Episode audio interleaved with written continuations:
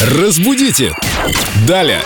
Мы рады приветствовать в студии прелестную Викторию Полякову, нашего культуролога, знатока русского языка. Вот сегодня в студии ни одного Егора, а есть такой фразеологизм «объегорить». Откуда он пошел? Что это значит? Почему Егор, а не Иван? И не Кузьма. И не Обкузьмить, Миша. кстати, можно сказать? Или только объегорить? Здравствуйте. Виктория. Здравствуйте. Да, обкузмить тоже иногда говорят, но мы сегодня разберем, что же такое объегорить и имеет ли к этому отношение Егор, Или Кьеркегор?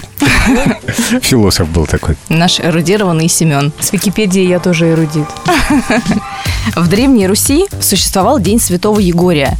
В этот день было принято рассчитываться хозяевам с крестьянами-работниками по летним полевым работам. И обе стороны всячески пытались обмануть друг друга, обхитрить и, так сказать, объегорить, так как именно в этот день происходили их расчеты. А. Конечно, в большей степени это сделать пытались те, кто платит, но выражение оттуда вросло в наш фольклор и дошло до наших дней. И теперь мы активно используем это в своем лексиконе.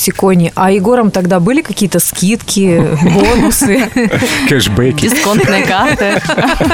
Не уверена. Ну, кстати говоря, сейчас, наверное, все-таки уже это выражение становится таким редко используемым, рудиментарным. Оно уже выходит из обихода, но тогда конечно. это было популярно. Конечно, появилось очень много разных способов объегорить э, на современный манер.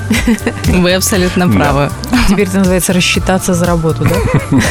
Виктория, благодарим вас от души. Друзья, а вы заглядывайте в группу Эльдо Радио ВКонтакте и в разделе «Идиомы для Виктории Поляковой» оставляйте нам и Виктории задания, фразеологизмы, которые мы разберем в эфире Эльдо Радио. Спасибо большое, да, будем ждать с нетерпением. Разбудите! Далее!